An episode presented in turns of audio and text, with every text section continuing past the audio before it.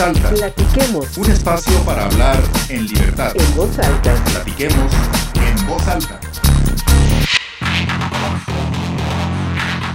Bienvenidos amigos a este segundo episodio de En Voz Alta.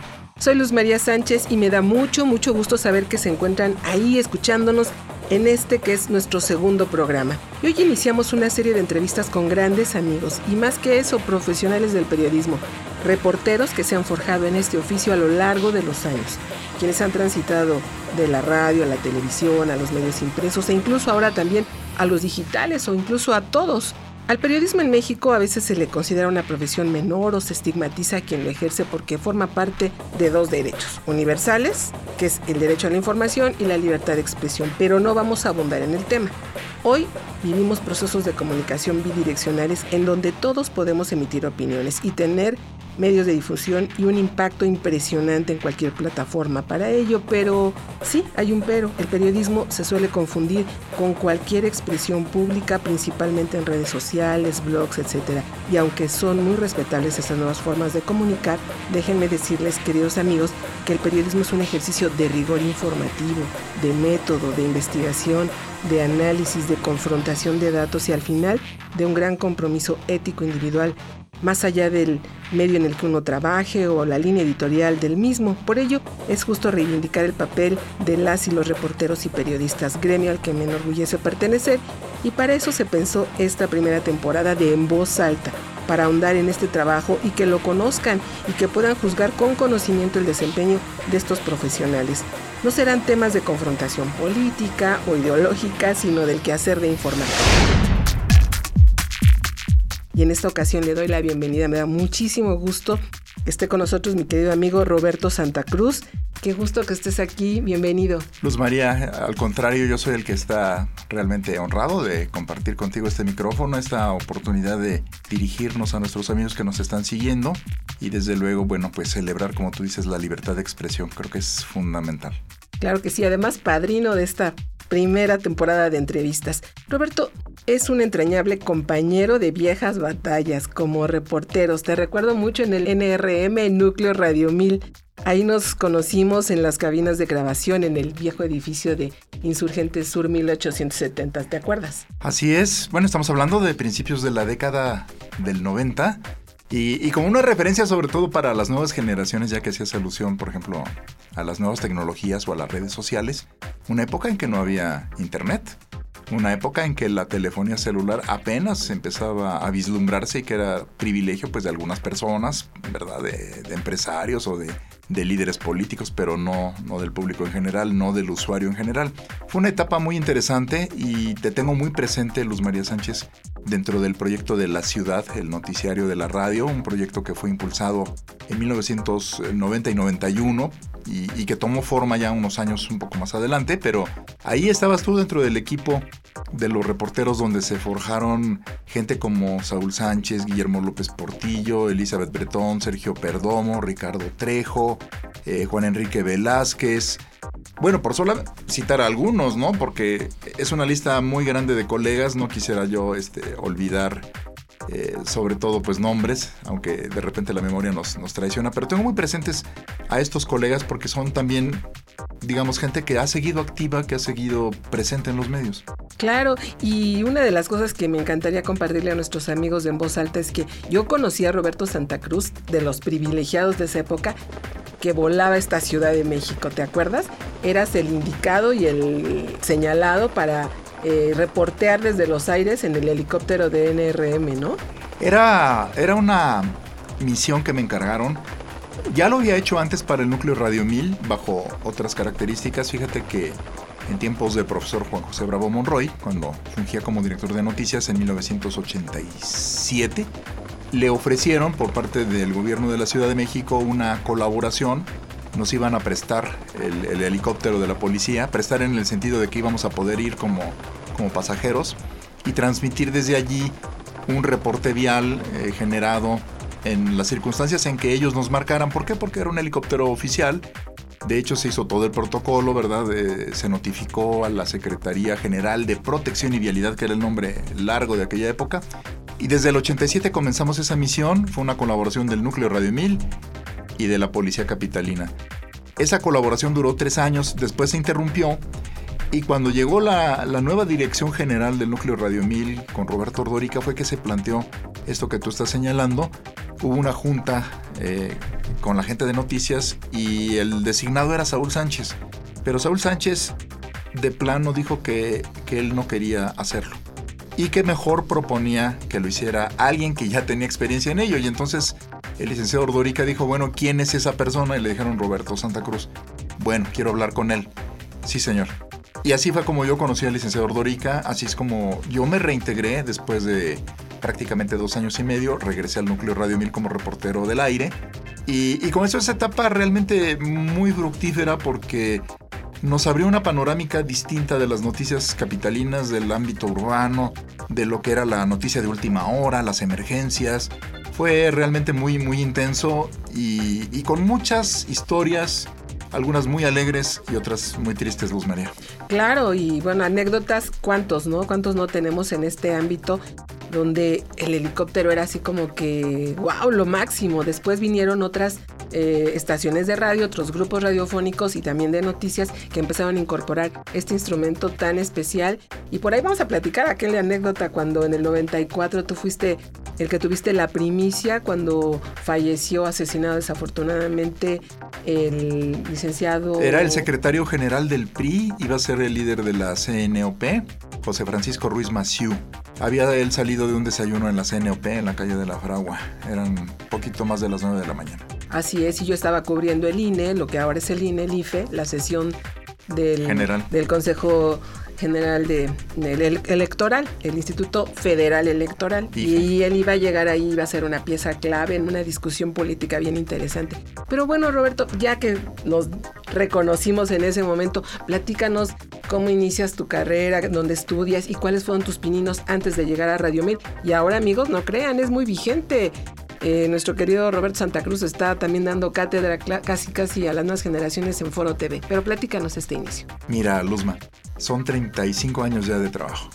Pero de manera incipiente, de manera juvenil, yo comencé en un medio impreso en 1981, en la revista Impacto, en sus talleres fotográficos, en lo que era el área de fotomecánica, donde se procesaba todo lo que era el área de negativos, de fotografías, Ahí entré yo como ayudante general, tenía 17 años, pero no lo cuento todavía dentro del currículum profesional.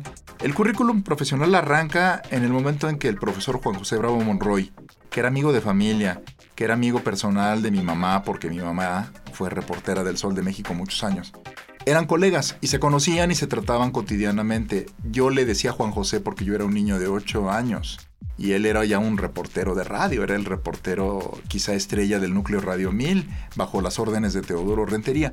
Pero te quiero platicar que Juan José Bravo Monroy, por este trato tan cercano, contrató a mi hermano como, como redactor y después como jefe de redacción.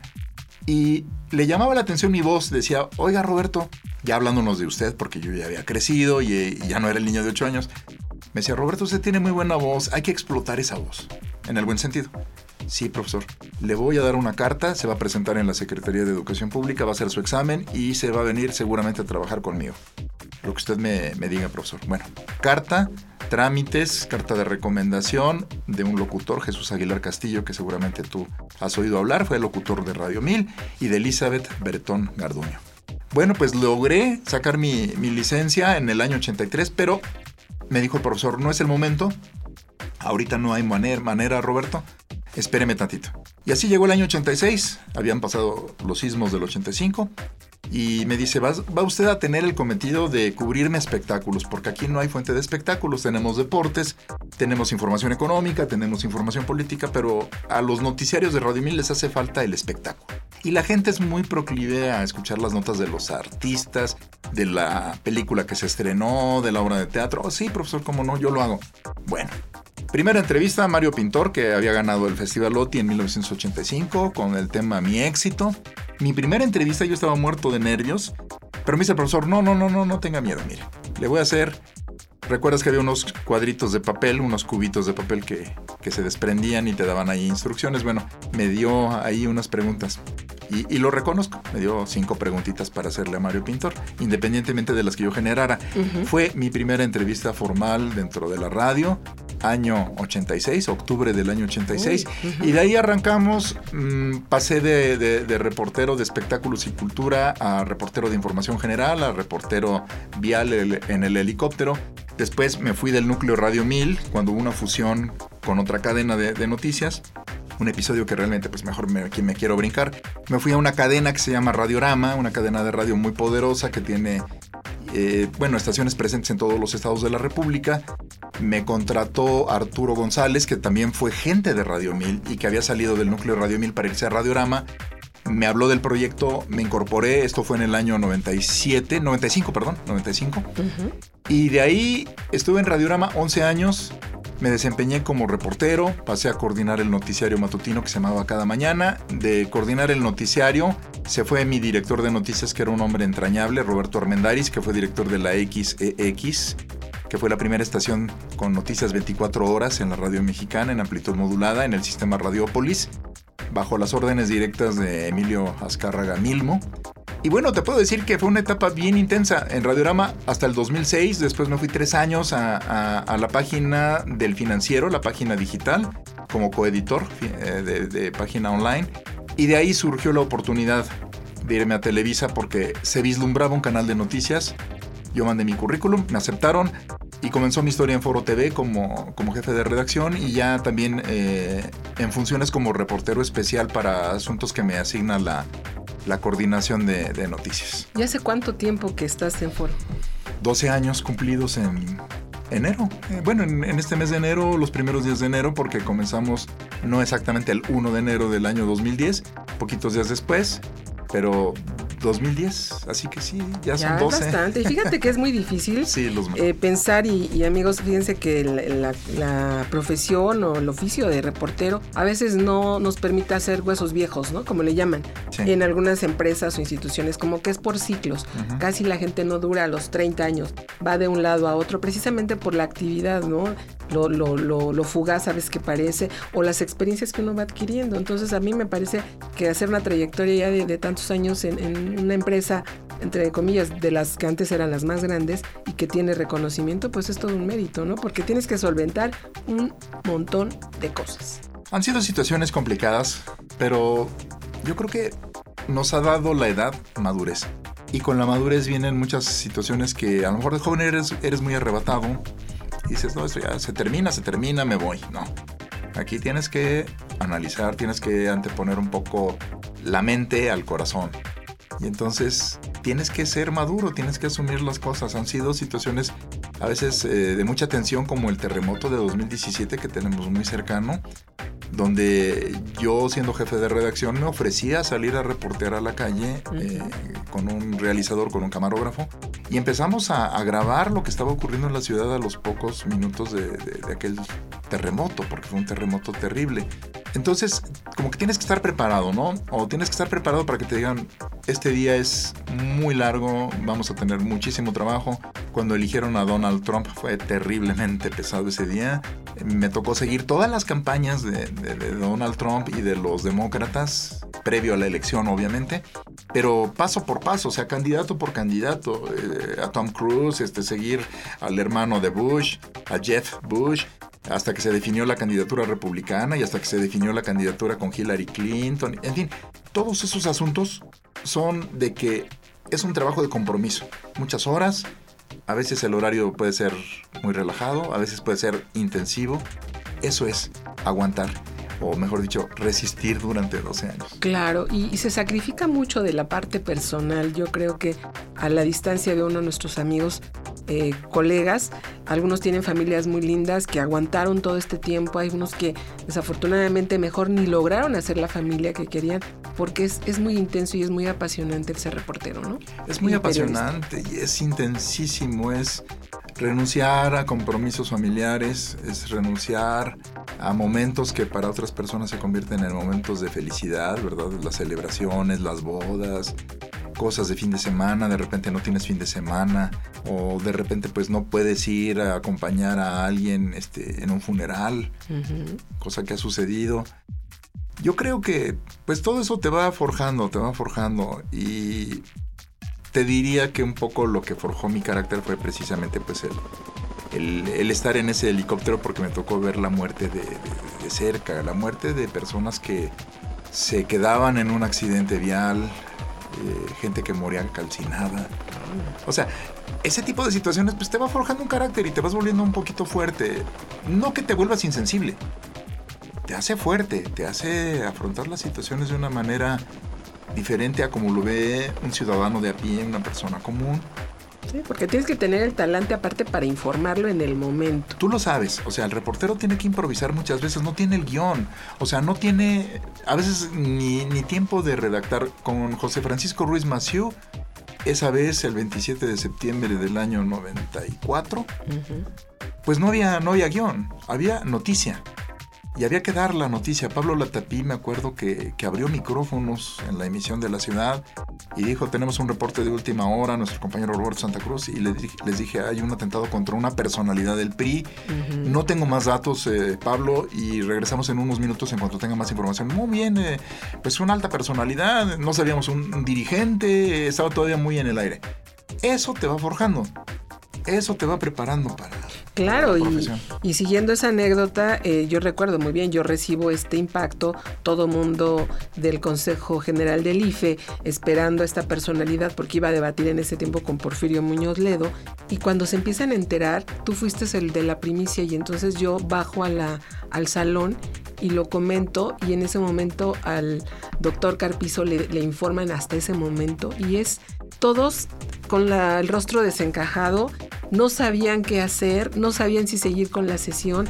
Hubo, el mismo Porfirio tuvo el carácter de decir, ¿saben qué? Vamos a suspenderlo, hay que dar la noticia, porque antes era muy difícil que este tipo de información trascendiera como ahora en las redes, ¿no? Entonces tuvo que decirlo públicamente, falleció un, compañero tan entrañable, un político, una persona viva que estaba latente en un debate próximo y fallece en estas circunstancias. Entonces fue políticamente una crisis para el Estado mexicano bien fuerte. ¿eh? Y, recuerda algo, y, amigos, no quiero ser yo negativo, es el año en que habían, habían matado a, a Luis Donaldo Colosio. Entonces, el temperamento, o mejor dicho, la temperatura política se vivía muy caliente porque habían matado al candidato presidencial del PRI y eso había ocurrido meses antes. Sí, sí, sí, era un año que la gente lo lloraba porque jamás habían sucedido acontecimientos violentos tan, fuertes, En, la parte, en el, en el círculo político, ¿no? Todo estaba tan, tan ya dictado, predictado y cuando empiezan estos asesinatos, este, conmovió a la opinión pública. Robert, pues es tanto lo que tendríamos que platicar. Yo quisiera nada más agradecerte y, y, pedirte un comentario, justo si nos están escuchando nuevas generaciones o la gente que, o los chicos que quisieran estudiar, ¿cuál es el mensaje que les das después de tantos años de estar en esta brega del periodismo?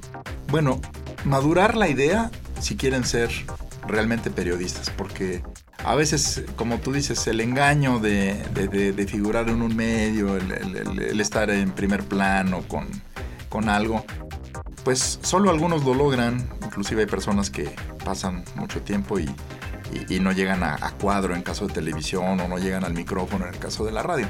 Sopesar muy bien la decisión y si la van a hacer, si van a hacer esa carrera de, periodismo o de ciencias de la comunicación, porque a veces también ya se, se mezcla un poquito, pues madurar la idea, saber que va a ser sacrificado, que puede ser no bien remunerado, que el tiempo personal se va a restringir, que es una carrera que, exige entrega, preparación, actualización, que te exige estar al día, que te exige aprender tecnologías, que te exige hacer muchas cosas. Entonces, tener esa seguridad es como quien quiere ser bailarina. En el caso de una mujer o de un hombre, ¿no? Bailarín. Pues saber si tienes la disposición, el físico, eh, la disposición también de dedicarte 18 horas a ensayar un solo, una sola rutina. En el caso del comunicador es saber si estás dispuesto a entregarte a la comunicación. Y también algo que, que yo aprendí en estos años, ser útil y que tu periodismo sirva como un instrumento social, o sea, que sea un instrumento de ayuda. Eso es bien importante. Claro, exactamente. Has, dado en el clavo, porque es lo que queremos, que se reivindique esta profesión, el periodismo con un sentido social, que es finalmente para lo que de pronto nos cuestionamos y es para lo que estamos, no para discutir una confrontación política o tomar partidos, es precisamente para la sociedad, el informar para la sociedad. ¿no? Pues un gusto, Luz María, estar contigo, realmente. Te agradezco muchísimo, amigos, de verdad que fue un placer iniciar esta serie de, de entrevistas de En Voz Alta con Roberto Santa Cruz. Muchas gracias por acompañarnos. Yo les agradezco a ustedes, amigos, que nos sigan en los próximos programas en donde seguiremos conversando con colegas y empezar también una nueva etapa para que este espacio se vaya diversificando con temas precisamente como lo comentábamos de tipo social y que nos interesen a todos. Si tienen algún comentario o sugerencia pueden escribirnos al correo de vozb.gmail.com o seguirnos en Twitter arroba en voz alta. Mil gracias a nombre de este equipo de producción que me acompaña eh, y yo les agradezco nuevamente. Hasta la próxima.